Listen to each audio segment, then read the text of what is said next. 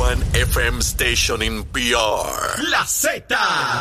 El aplauso, señoras y señores. Salsero. Esta es la verdadera y pura emisora de la salsa de Puerto Rico. WZNTFM 93.7 San Juan, WZMTFM 93.3 Ponce y WIOB 97.5 Mayagüez. La que representa la salsa en la isla del encanto. De aquí para el mundo. A través de la aplicación La Música Z93. Tu, tu emisora nacional de la salsa.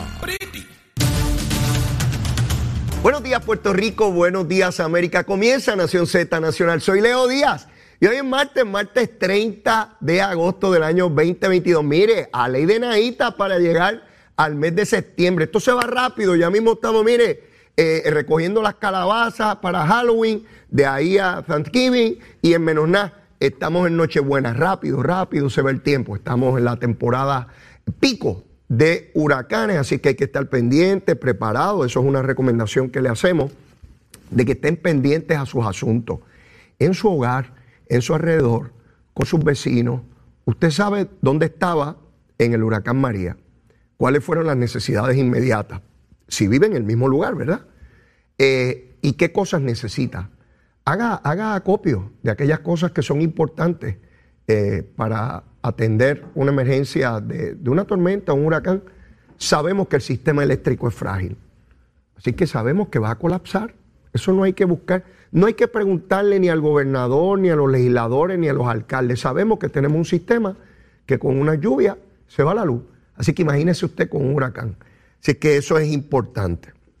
Vamos de inmediato. Saben que estamos a través de Mega TV, Z93, la emisora nacional de la salsa, la aplicación La Música y nuestra página de Facebook de Nación Z. Nos escribe ahí, nos escribe ahí si opina igual, si opina distinto a mí, qué cosas usted recomienda. Siempre, siempre, mire, una enorme cantidad de personas accediendo a la página de Nación Z para ver el programa. Ha aumentado dramáticamente las personas que hacen uso de la página para comentar o ver el programa durante y después del mismo.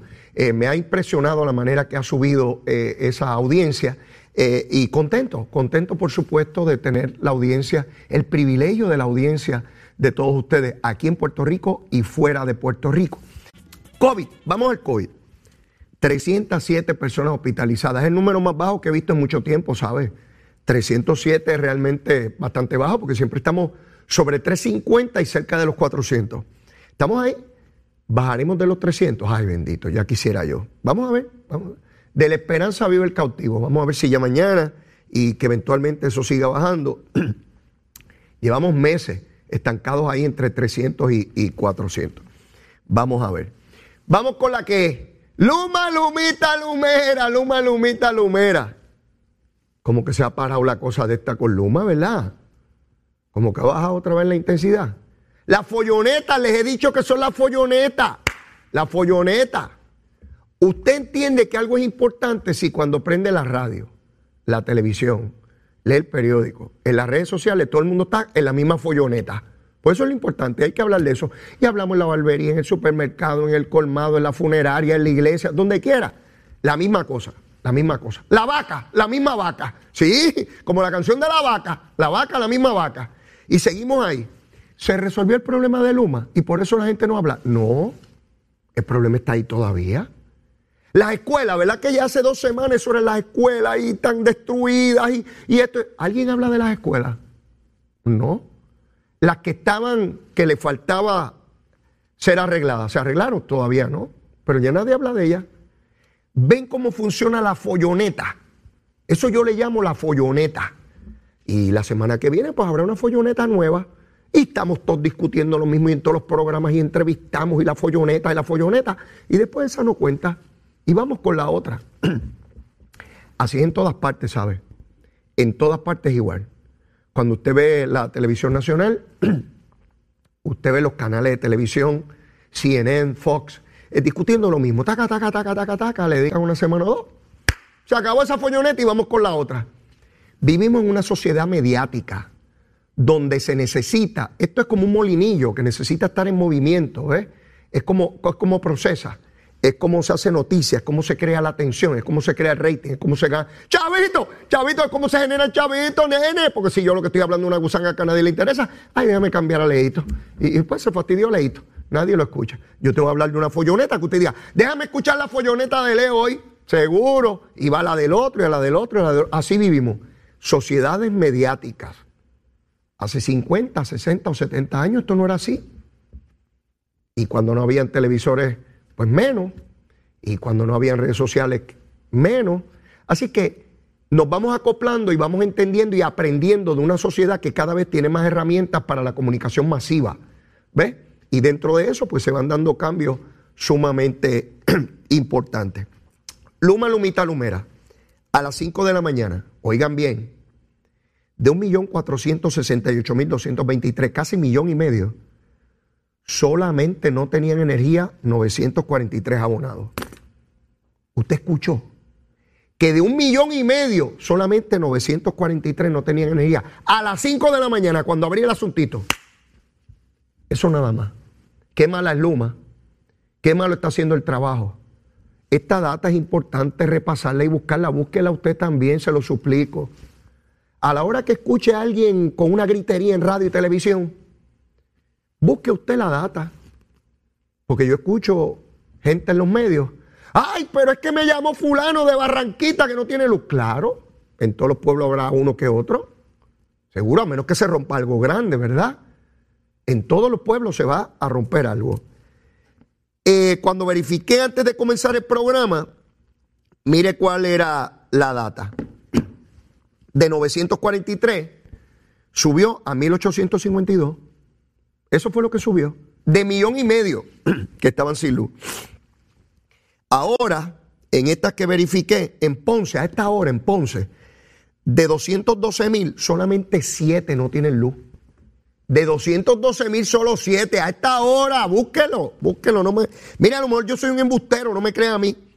Carolina, la región de Carolina, eh, de, de 141 mil, solamente 6 no tienen, no tienen energía. Bayamón, 47 nada más de 216 mil. En Arecibo, 85 no tienen de 177 mil. San Juan, 106 de 253 mil. Claro, se puede romper cualquier cosa en cualquier momento. Y si eso ocurre, se disparan los números. ¿Qué es lo que tiene que hacer Luma? Prevenir para que no ocurran, pero en el caso de que ocurran, porque siempre va a haber falla, es un sistema, son máquinas. Corregirlo a la brevedad posible, en el menor tiempo posible, que sea competitivo con otros lugares del mundo. Miren, en las redes sociales me topé con una foto de una primera plana del periódico El Nuevo Día de 1973. En producción, si la tienen, por favor, si son tan amables. Mírela ahí. Mire esa primera plana de 1973, 22 de mayo de 1973. Está la foto de Rafael Hernández Colón, en ese momento era gobernador de Puerto Rico en su primer término eh, como gobernador, eh, y dice, incontenibles los apagones. Hay un flashlight eh, alumbrando hacia arriba, afecta a la mayor parte de la isla. 1973. Venimos con un sistema deficiente desde allá. Pero, pero aquí hay gente que dice que es con Luma. Es con Luma. Luma es la mala. Antes esto estaba perfecto. Y cambiaron esto con Luma y mire cómo está. 1973, primer cuatrenio de don Rafael Hernández Colón. Yo tenía 11 años cuando se dio esta primera plana. 11 añitos tenía. Ay, quisiera volver allá, pero no puedo dar para atrás. Incontenibles los apagones. Esa era eh, eh, la, la primera plana. Miren arriba, qué interesante. Decía un monorriel, tren, costará unos 790 millones. No fue hasta que vino Pedro Rosselló y Pesquera que se hizo un tren. Este, gestionan la ayuda federal. Miren, miren esa primera plana que, que ahora me doy cuenta.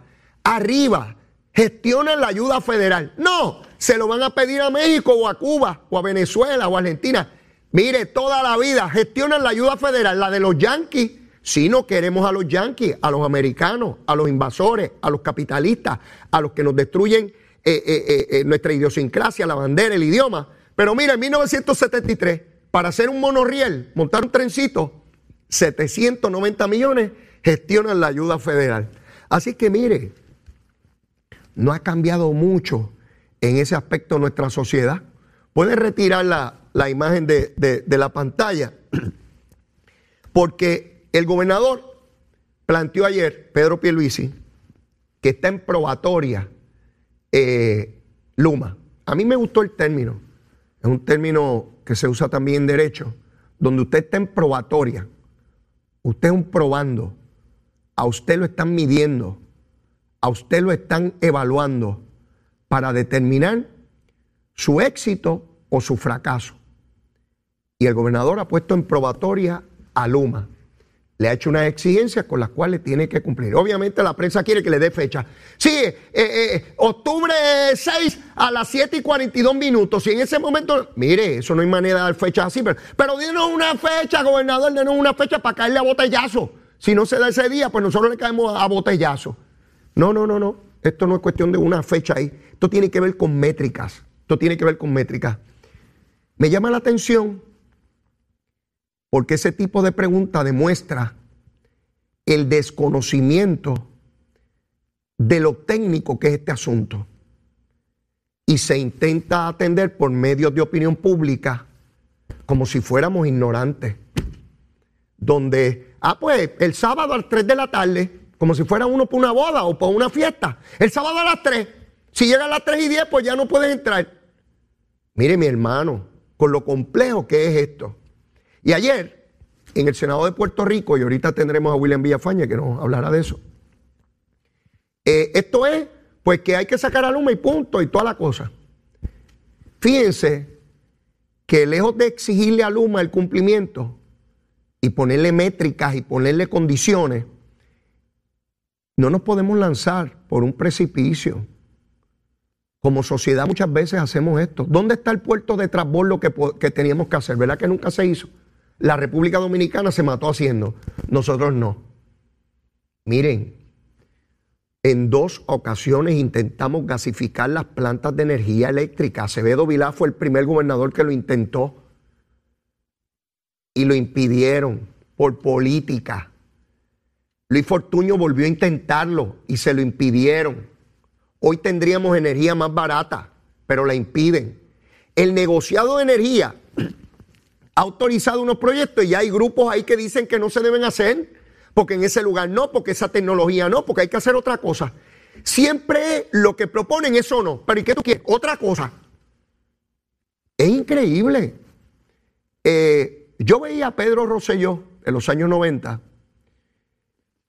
Tú tienes que sembrar 100 proyectos.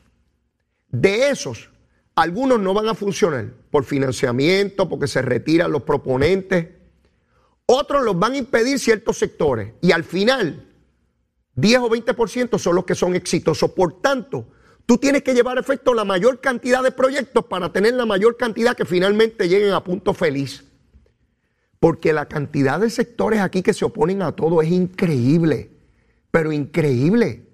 Que no, que eso no, que energía renovable, pero que esa no, que ahí no, que es más allá, que esa no me gusta, que tiene que ser otro o que el proponente no me gusta porque van a ganar chavo. No, lo va a hacer de gratis.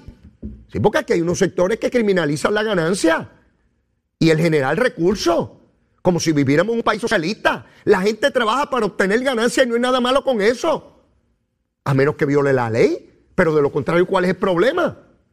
¿Cuál es el problema? Aquí vino un pájaro y compró el Normandy. Me estoy alejando un poquito de lo que quiero discutir del alcalde agresivo, pero, pero voy ahora con eso. ¿Verdad que había una gran folloneta con el Normandy? Que lo tienen abandonado. hasta un joven se trepó allí, empezó a pintarlo y le pidió pintura a la gente, porque eso es un ícono de la ciudad capital y de la entrada, y que eso es arquitectura, y que eso es. Olvídese de eso. Si se cae ese edificio, nos morimos todos. Pues llega un pájaro, un americano. Habla inglés ese diablo. Sí, mire, llegó. Tenía los chavos Ningún puertorriqueño se interesó, ¿verdad? O usted conoce a alguien que se interesara y tuviera el dinero, porque yo podría estar interesado, pero si estoy pelado, yo estoy peladito, como la rodilla de un cabro o de un mono, yo estoy peladito. Pues aunque a mí me interese, no puedo comprarlo. Pues llegó este pájaro y lo compró. Entonces está haciendo una propuesta para un estacionamiento. Y ustedes saben que allí están unas instalaciones deportivas que son importantes para nuestro pueblo. Pues él propone un estacionamiento sin dañar, sin alterar lo que son esas instalaciones. Pues ya hay sectores por ahí que dicen que no haga nada. Y que ese pájaro que se largue, que no venga más aquí. ¿Y qué hacemos con el Normandí? ¿Qué hacemos con el Normandí? Es palo si boga y palo si no boga. Llega alguien con, el, con los recursos. Mire, el arzobispado de San Juan de la Iglesia Católica le vendió una instalación allí en la calle San Sebastián a otro americano, porque la iglesia no tenía los recursos para sostenerlo. Y se lo vendió, pues hay sectores que dicen que la iglesia entregó el patrimonio y toda la cosa. Mire, eso nadie se lo va a llevar de aquí, eso está ahí. Y hay un dueño que tiene que cumplir con unas regulaciones. Pues aquí hay unos sectores que todos se oponen, se oponen y se oponen.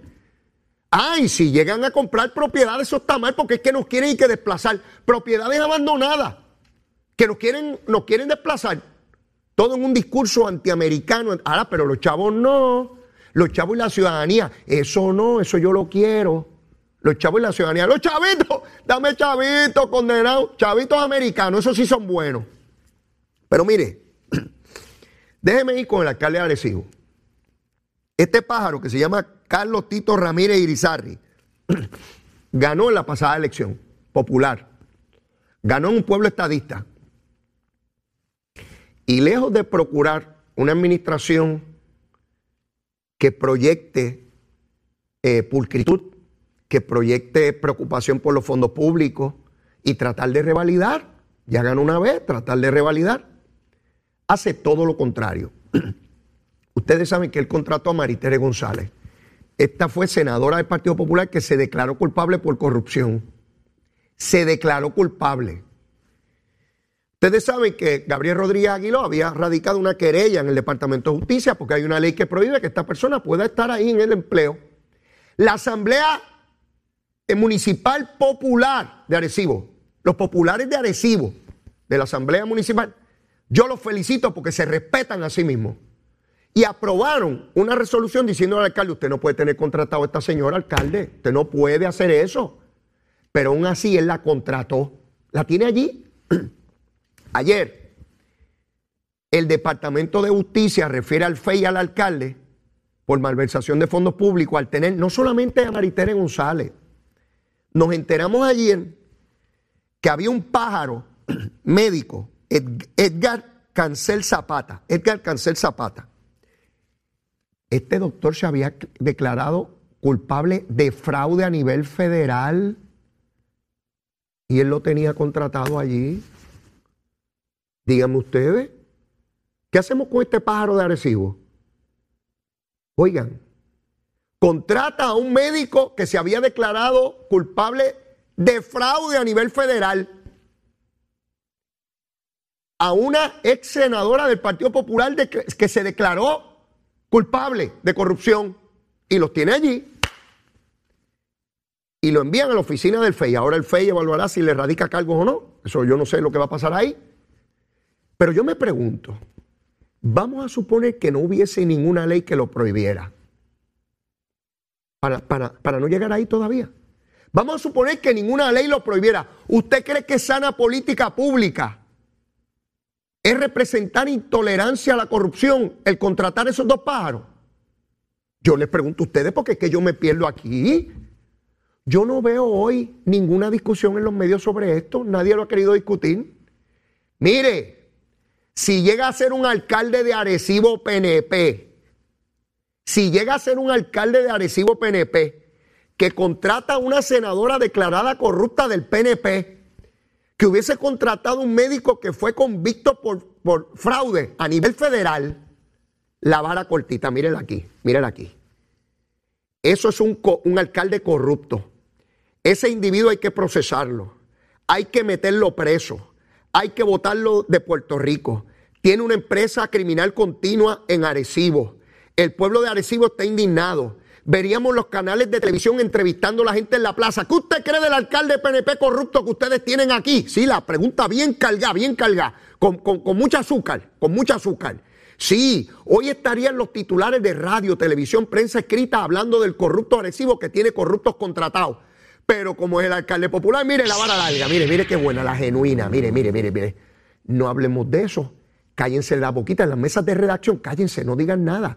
En los titulares no hay nada. Yo no he escuchado nada, nada, nada, nadie habla de eso. Todo el mundo calladito. Ay, Maritere, bendito, tiene que vivir. Ay, ese médico que... Yo escuchaba a García Padilla ayer en un programa de televisión, esculpándolo, diciendo que en una no sabía, que la otra, él tiene una opinión legal que dice que la puede contratar. Alejandro, por Dios, tú fuiste gobernador de Puerto Rico, bendito sea Dios. ¿Cómo es posible que un ex gobernador diga que el tipo y que tiene una opinión para contratar una convicta por corrupción? Alejandro, respétate. Tú fuiste gobernador de esta isla. Sí, el mismo que indultó al Lequín. Aquel que le agarraba las nalgas y las partes a las mujeres. Alcalde popular de Guayanilla. Y después que el FEI lo, lo, encontró culpable, después que los fiscales se fastidian para lograr la culpabilidad, después que esas mujeres hay que intentar reivindicarlas, Alejandro firma un papelito y lo suelta. Ay, bueno, mire popular la vara larga para que ese muchacho siga agarrando nalgas y partes por ahí. O tenemos tolerancia o intolerancia a la corrupción, pero no podemos estar hablando por los dos lados de la boca. Todo un ex gobernador dando explicaciones y exonerando al alcalde de responsabilidad. Pues mira Alejandro, a los alcaldes del PNP que empiecen a, contratar corruptos del PNP. Tan pronto el cano salga de la cárcel, que algún alcalde, es más, que varios alcaldes del PNP le den contrato a ese pobre pájaro. Sí, para que viva, pues necesita vivir. ¿Sí? Y al de Agua Buena, si sale culpable, también que le den un buen contratito, porque el de La Palma también necesita chavito. Y al de Humacao que le den chavos también. Así o más hipócritas. Pues allí está el alcalde tranquilo, diciendo que no hay problema. Ni siquiera dice, mire, he cometido un error, eh, tengo propósito de enmienda y estas personas están fuera. Yo no tengo nada personal en contra ni del alcalde ni de los dos paros que contrató. Maritere González tiene derecho a vivir, por supuesto que sí, pero no de fondos públicos, no de fondos públicos. ¿Por qué el alcalde no la ayuda en alguna empresa privada que le llame mira, esta persona, evalúala a ver si, si tú crees y se gane ahí su dinero? Tiene que vivir, por supuesto que sí, pero de fondos públicos. No hay titulares.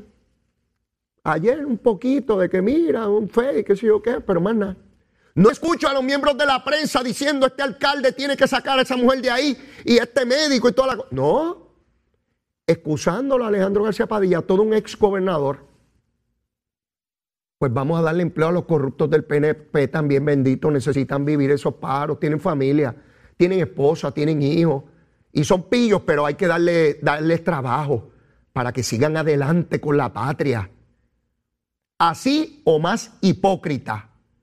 Esto es insostenible. Entonces, los grandes discursos, bueno, recuerdo al Partido Popular con el pájaro ese de, Trujillo Alto. Ese alcalde estuvo meses sin ir a trabajar y cobraba. Y ningún líder del Partido Popular jamás le pidió la renuncia. Ninguno. Increíble. Mire, tengo que ir a una pausa. Hoy estoy que quemo 20 cañaverales a la vez. Llévatela, chero. Sin pelos en la lengua. Es esa otra cultura, la cultura de la violencia, donde ver asesinar a alguien es algo muy sencillo. Leo, Díaz, en Nación Z Nacional, por Z93.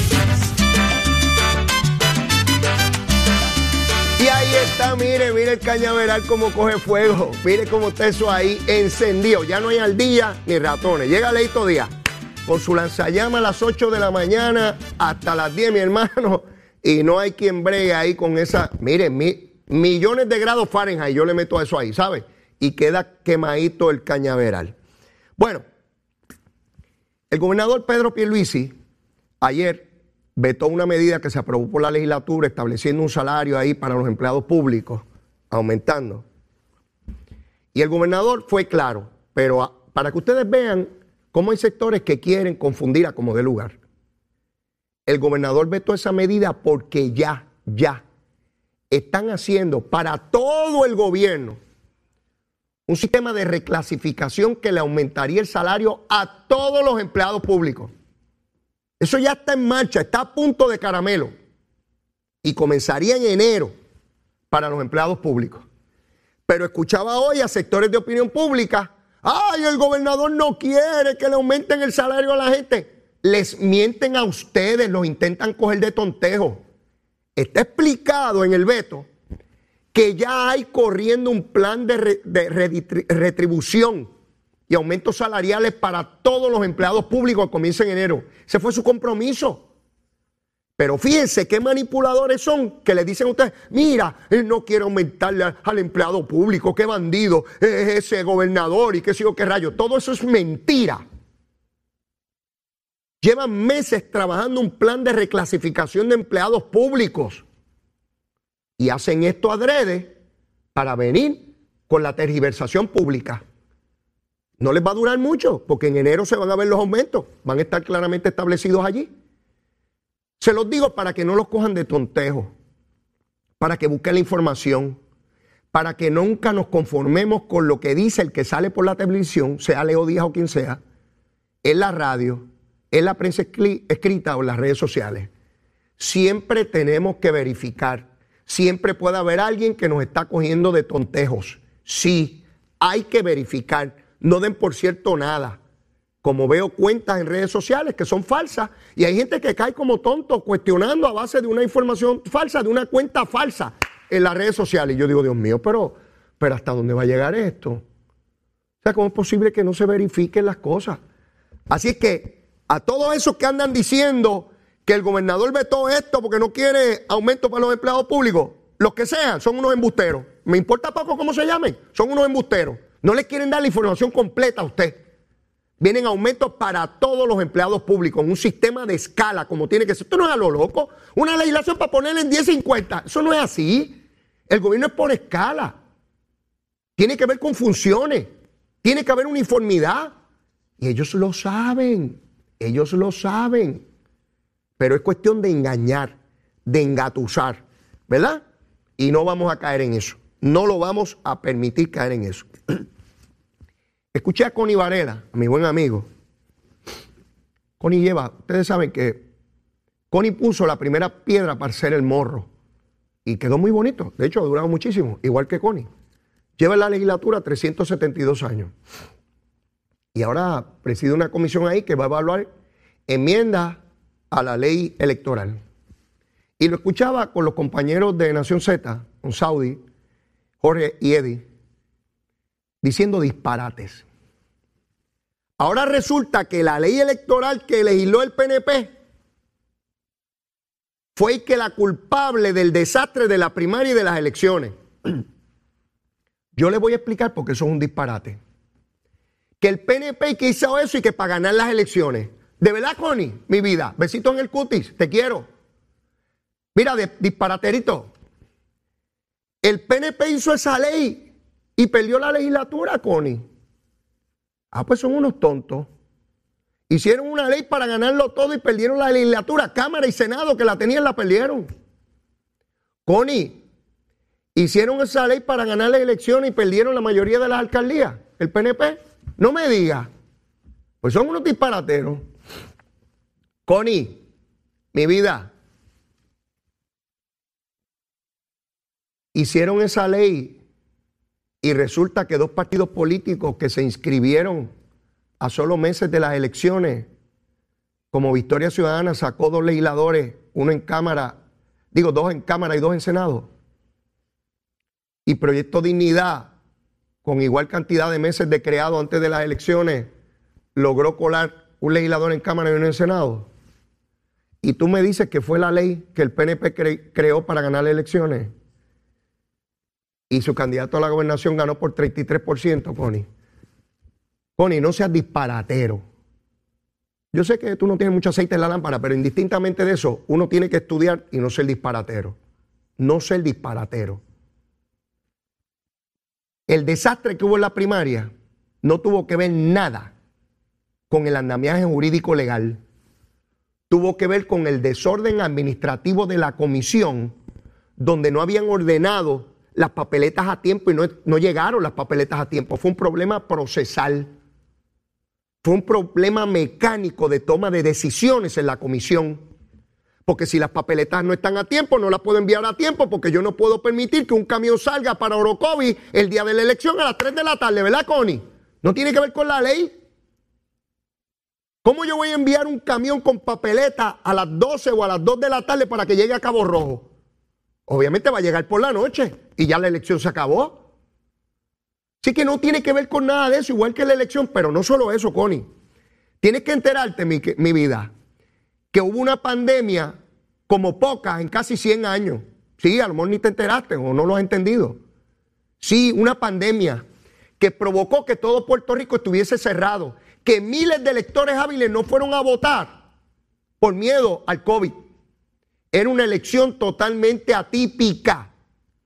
Y que gracias a esa ley electoral, miles de electores pudieron votar adelantado, porque si no, la abstención hubiese sido dramáticamente mayor de miles y miles de personas mayores que jamás hubiesen llegado a una escuela a votar y que pudieron votar en su hogar, adelantado o por correo. Gracias a esa ley, Connie, no seas disparatero. Pero te voy a adelantar algo, papito. El presidente del Senado, Dalmao, está tratando de llegar a un consenso porque no puedes aprobar una ley sin que el PNP te dé los votos. Porque aun cuando busquen los demás partidos, el gobernador no te lo va a firmar. Porque la conferencia de prensa que hizo ayer el PIB, Victoria Ciudadana, junto al senador independiente Vidot, son enmiendas para tratar de darle una mayoría artificial a partidos menores. Nadie es tontejo para hacer eso. Estos muchachos de Victoria Ciudadana y del PIB se creen que somos tontejos. Sí, que haya que segunda vuelta para unir los que no tuvieron votos suficientes para que le ganen a los que tienen más votos. Mire qué pantalones. Sí, que, eso es y que, y que democracia buscando dinero de la Comisión Estatal de Elecciones, teniendo dramáticamente menos votos. Pero chavito, dame chavito, dame chavito, detrás del dinero. Así que Connie, que por cierto, le dijiste embustero al presidente de tu partido esta mañana, porque cuando Jorge Suárez te dijo, mire, Dalmau dice que esto puede causar una debacle. No, no, no, no. Yo traje a fulano y desmintió al presidente del Senado. O sea, le dijo embustero a Dalmau. Eso no es nuevo. Tatito también insulta al presidente del Senado, que es presidente del partido. No lo respetan. Dicen cualquier barbaridad. Y Dalmao, pues hace poco, para darse a respetar, sí, hace poco, si yo fuera presidente del Senado, tomaría otras medidas, Dalmao. Pero pues, lo que natura no da, Salamanca no presta. O sea, no, lo que hay es lo que hay. Y no va a cambiar, porque eso es lo que hay. Así es que cualquier reforma electoral que por cierto hay muchas cosas que se puede reformar, seguro que sí, siempre se puede reformar, necesita el concurso del gobernador. Si uno trabaja este asunto verdaderamente serio, uno convocaría a todas las partes a ver dónde podemos llegar a consenso y dónde no.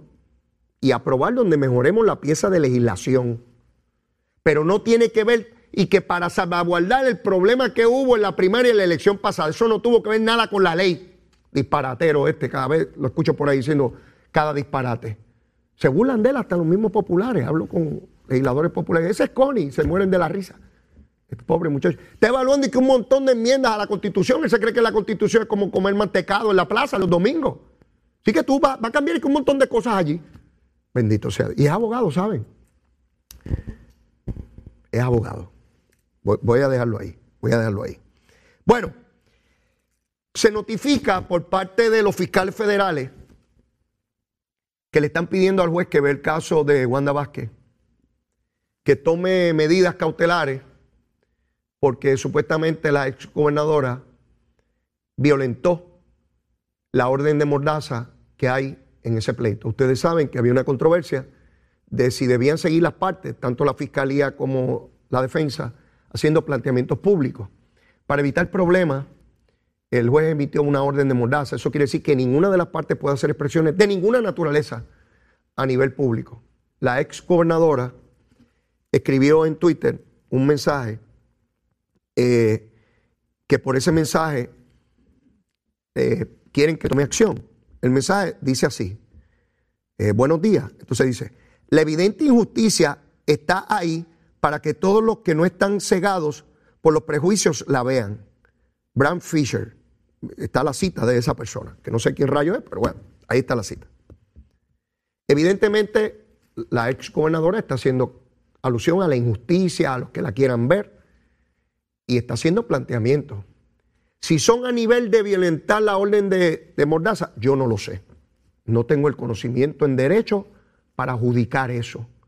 No creo tampoco que vaya a ser de tal gravedad que el juez la vaya a meter presa por ¿verdad? Pero creo que como mínimo va a haber una amonestación y un apercibimiento a la ex gobernadora y a sus abogados para que esto no vuelva a ocurrir. Yo no quiero pensar que la ex gobernadora adrede publica eso para que el tribunal tome sanciones y proyectarse como víctima. Sí, proyectarse como víctima. Porque si eso es así, puede tener problema la exgobernadora, porque entonces su conducta puede ser contumaz, temeraria, y eventualmente el tribunal tendría que tomar medidas mucho más fuertes contra ella. Ella no solamente es abogada, fue fiscal, fue eh, secretaria de justicia. Ella sabe perfectamente el alcance y peligrosidad y consecuencia de una orden de mordaza en un caso criminal. Ella lo sabe. No hizo esto por inadvertencia, no, ella sabía a lo que se atenía. Por lo que veo, los fiscales no van a estar dispuestos a permitirle ni la cita de este ni la de cualquier otro, ¿verdad? Ni de Neruda, ni de Pablo Coelho, ni de ningún poeta o de ningún escritor. No, no, no, no. Eh, y uno tiene que ser respetuoso del tribunal. Ella lo sabe, ella sabe que hay que ser respetuoso del tribunal porque si no tiene consecuencias, esto no es por allá en una tarima, en un partido político gritando cualquier cosa. Esto tiene implicaciones y consecuencias jurídicas en su caso criminal que es muy fuerte. A la ex gobernadora Wanda Vázquez, prudencia. Yo sé que es duro, yo sé que es duro, yo me imagino acusado de delito y que me digan que no puedo hablar nada. Eso tiene que ser terrible, terrible. Y no quisiera nadie estar en los zapatos de la ex gobernadora, pero ahí está, ahí está. En su día el Estado tiene que probar el caso. Un caso muy duro, las acusaciones, muy severas, muy graves. Pero ella tiene derecho constitucional a la presunción de inocencia. Y ella ni es más culpable que nadie, ni es más inocente que nadie. Hay que probarle el caso. Y yo sé de lo que les hablo porque yo he pasado por ahí. Y no quiero para ella lo que no quería para mí. Que haya justicia, que haya balance y se determine. Podré tener diferencias políticas con ella, pero jamás nada personal y mucho menos tirarle el sistema criminal encima por tener diferencias con ella. Eso no lo hago con nadie, con nadie, con nadie. Está su libertad de frente y no se debe jugar con la libertad absolutamente de nadie. Dicho eso, veo que la controversia está trabada con relación a las enmiendas a la ley laboral.